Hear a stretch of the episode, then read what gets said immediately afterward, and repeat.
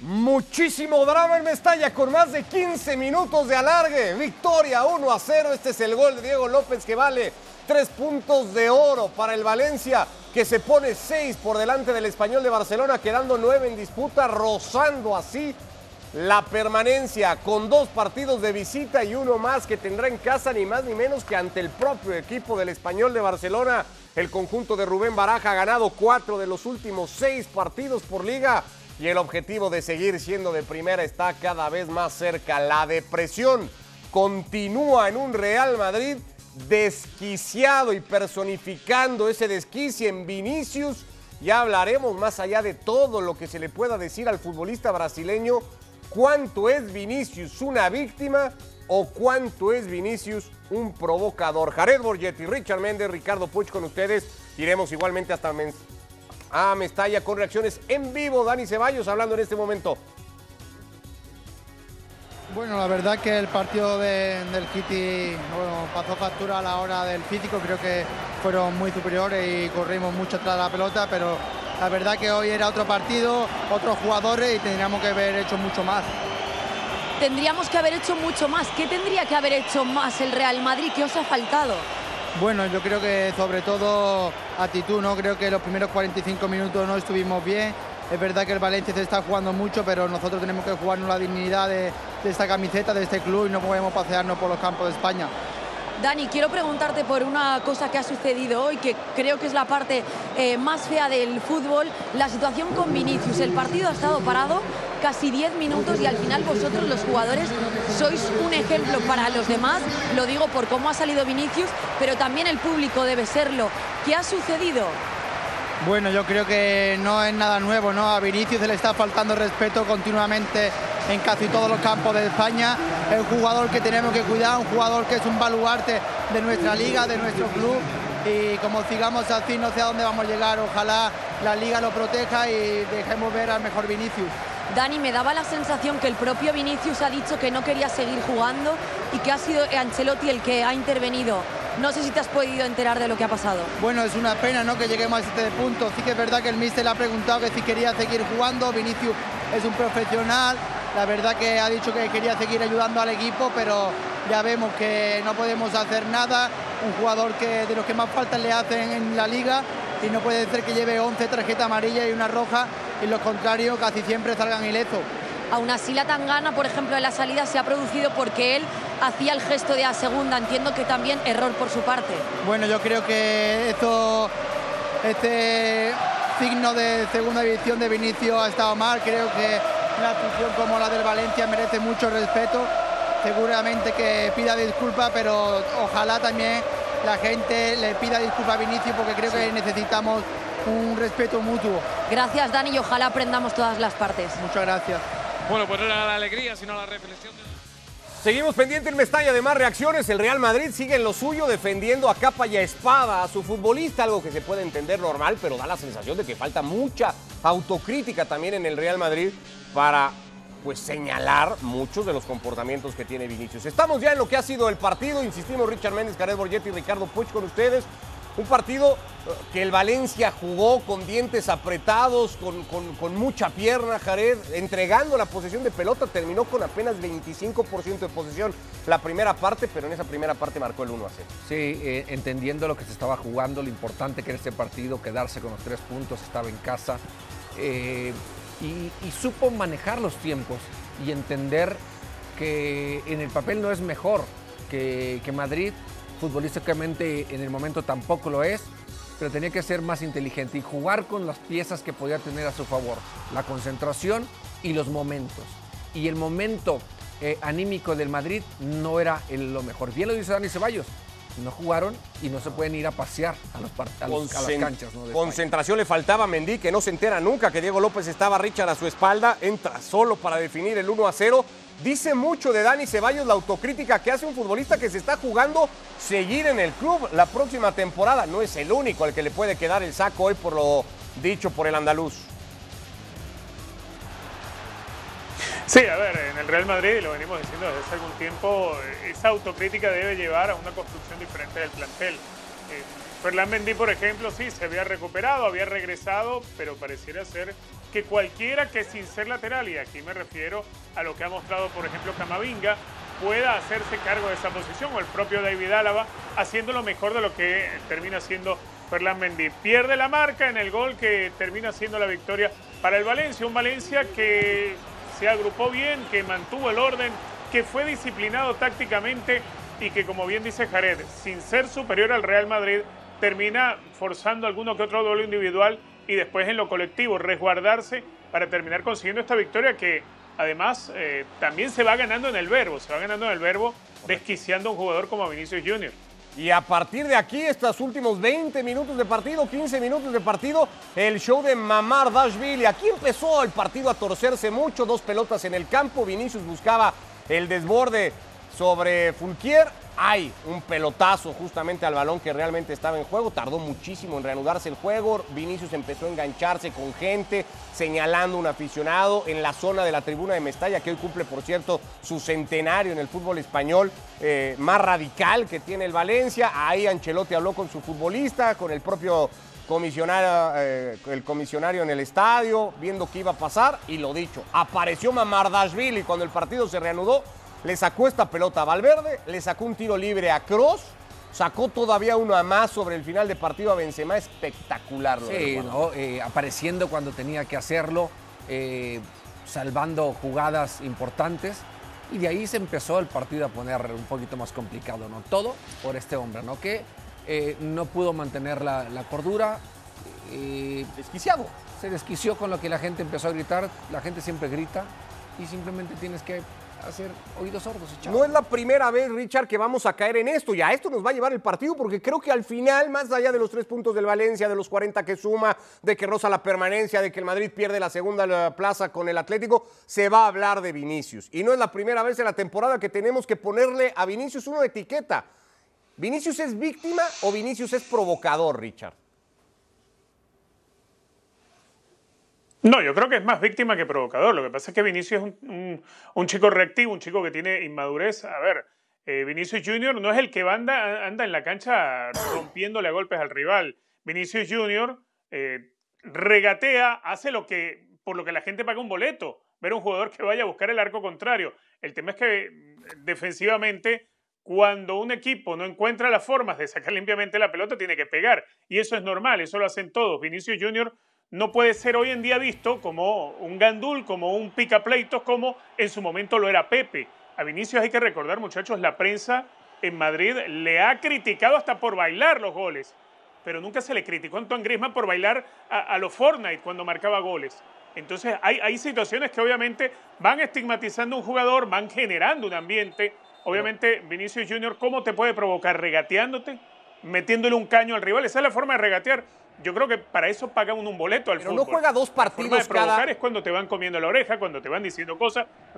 Perdón, Richard, ¿no juega Vinicius dos partidos cada que sale al campo? ¿No juega uno en la cancha y otro contra la tribuna constantemente? Al margen de lo que le digan, ¿eh?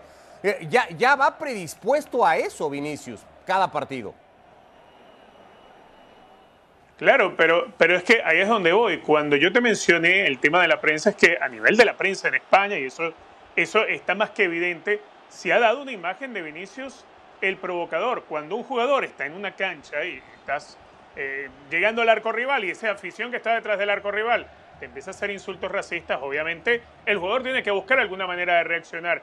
Es un tipo joven, ciertamente, un jugador muy inmaduro para manejar estas situaciones y eso le lleva a ser reactivo y a terminar eh, eh, llenándose el vaso muy pronto y, y haciendo cosas irresponsables como la de hoy que deja a su equipo con 10 hombres en un momento clave donde quizá, tal vez con la presencia de Vinicius, el partido no hubiese terminado con victoria para el Valencia, pero es producto de la inmadurez. Hay una responsabilidad de él, sí, en no atender esa situación de, de falta de madurez para encarar estos momentos.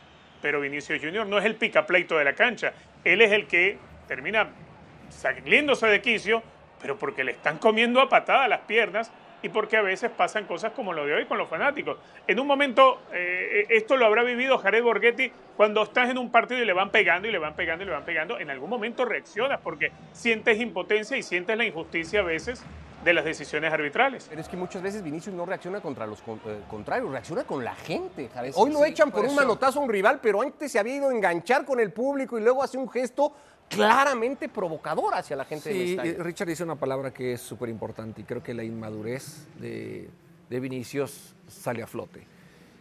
Y entra, hace rato dijiste, entra a jugar dos partidos. Juega dos partidos. El que va a jugar contra el rival y el que va a escuchar.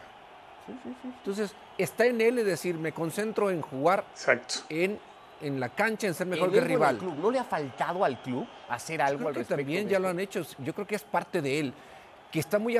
Hay muchos jugadores que están atentos a ver qué se habla de ellos. Y, a veces que quieren que solamente, solamente quieren escuchar cosas buenas. Y desafortunadamente él se ha enganchado en la situación de que cómo se expresan de él. ¿no? Tanto en la tribuna o al mismo a veces eh, rival que tiene dentro de la cancha que, lo quiere sacar de quicio porque ya sabe cómo hacerlo. Y él no ha logrado eh, darle vuelta a esa, página y decir, no me engancho con nadie, entiendo por qué lo dicen, no porque eh, me quieran hacer daño, no porque me odien, sino simplemente porque quieren hacer que yo me salga de, mis casillas para provocar que me expulsen, que, esté desconcentrado del partido y, pues, de esa manera eh, poder ser mejor que yo. Para mí eh, no es que sea ni provocador ni que sea víctima. Para mí creo que todo está en, ver cómo toma las situaciones que suceden a su alrededor. Vamos a volver a Mestalla para escuchar a Justin Kluivert después de la victoria de su equipo. 40 puntos para el Valencia. No garantiza la suma de estas unidades la permanencia, pero los pone a solamente dos puntos de los nueve que quedan de seguir siendo equipo de primera. Sí, estamos muy felices y uh, mira hoy qué guapo me está otra vez y uh, hoy uh, otra vez tres puntos con un equipo muy, muy bien y soy muy feliz. Y hoy con un Mamardasvili además espectacular que ha hecho tres paradas, sobre todo en el segundo tiempo, que han valido la victoria. Hostia, para mí eh, el portero, el MVP hoy, él es muy, muy bien parados.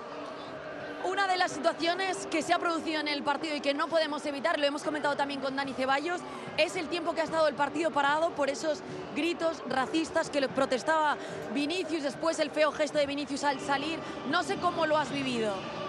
No has vivido mucho, más um, él, él, sí, y eso es que no es posible. Sabemos esto y, y no me gusta. Y ya, disculpa de, nosotros todo en Valencia, porque eso no es fútbol y no puede, y ya, muy, muy mal.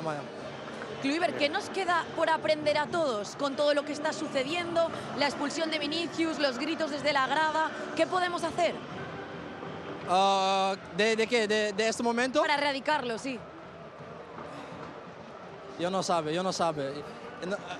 todos juntos probamos mucho y más siempre, ¿sabes? Ya, yo, no sabe. La victoria de hoy, ¿cómo la vas a celebrar? Ah, un poquito.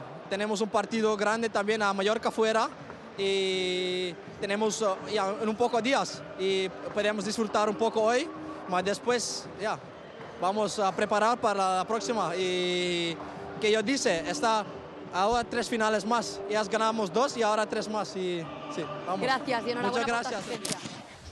Justin Kluivert disculpándose a nombre de la afición de Valencia por los gestos racistas, cánticos racistas que se han escuchado en Mestalla, pero también pues señalando lo que pasa después de eso. El Valencia necesita ganar una de esas tres finales para seguir siendo equipo de primera. Hay jornada mitad de semana y ahí lo buscará hacer en el campo del Mallorca. La liga, esas últimas tres fechas, se sigue por ESPN Plus. Esta es la clasificación al momento. El Real Madrid cede el segundo lugar de la tabla ante el Atlético de Madrid.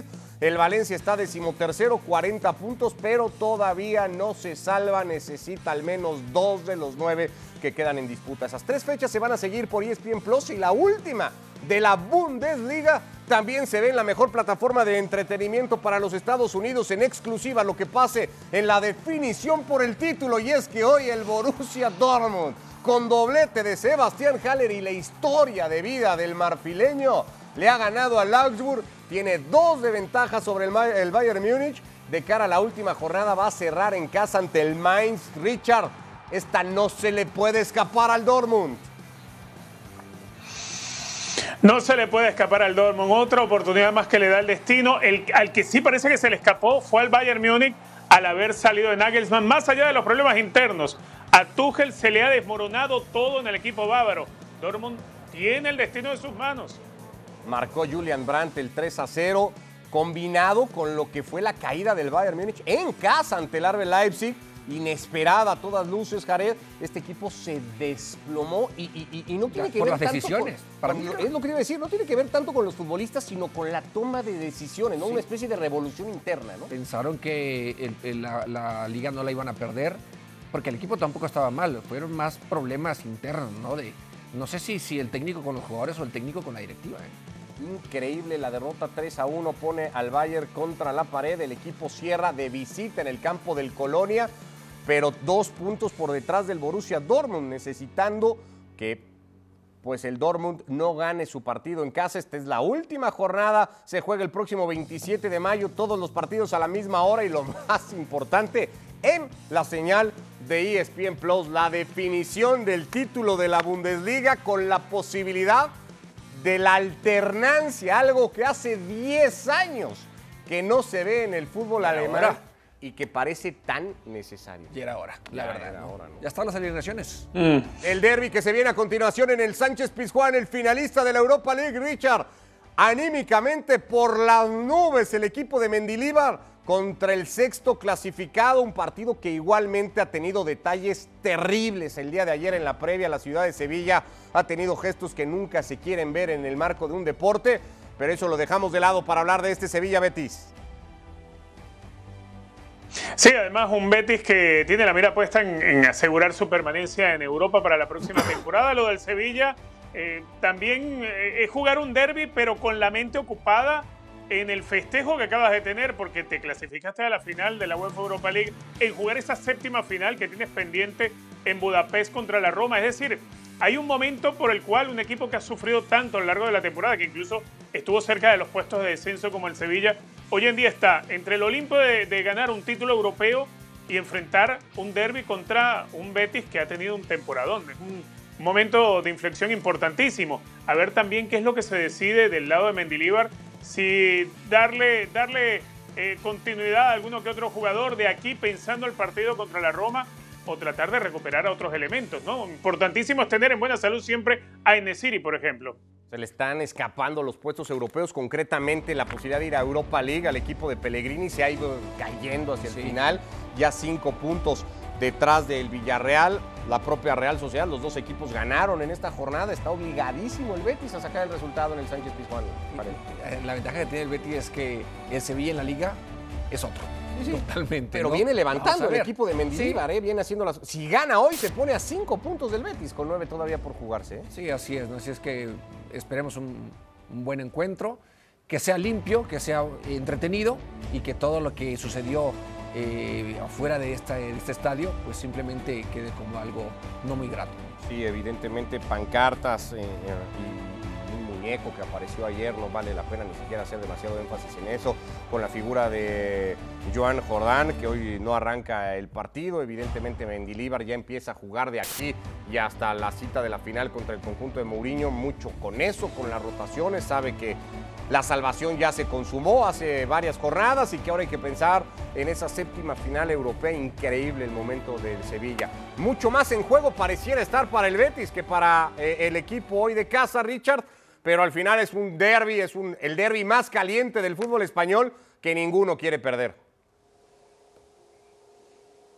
Sí, sin duda alguna, partidazo que vamos a poder disfrutar en la señal de ESPN Plus. Y por supuesto, si me preguntas a mí, yo le voy a poner la fichita al equipo del ingeniero Pellegrini. Bueno, Betis ganándolo como visitante, aprovechando seguramente las distracciones que pueda tener el Sevilla. Aquí, así cerramos esta edición hoy de Fuera de Juego. Hay semana doble, hay jornada a mitad de semana, así que aquí nos vemos toda la semana. Gracias, Gareth. Gracias, su placer. Gracias, eh, Richard.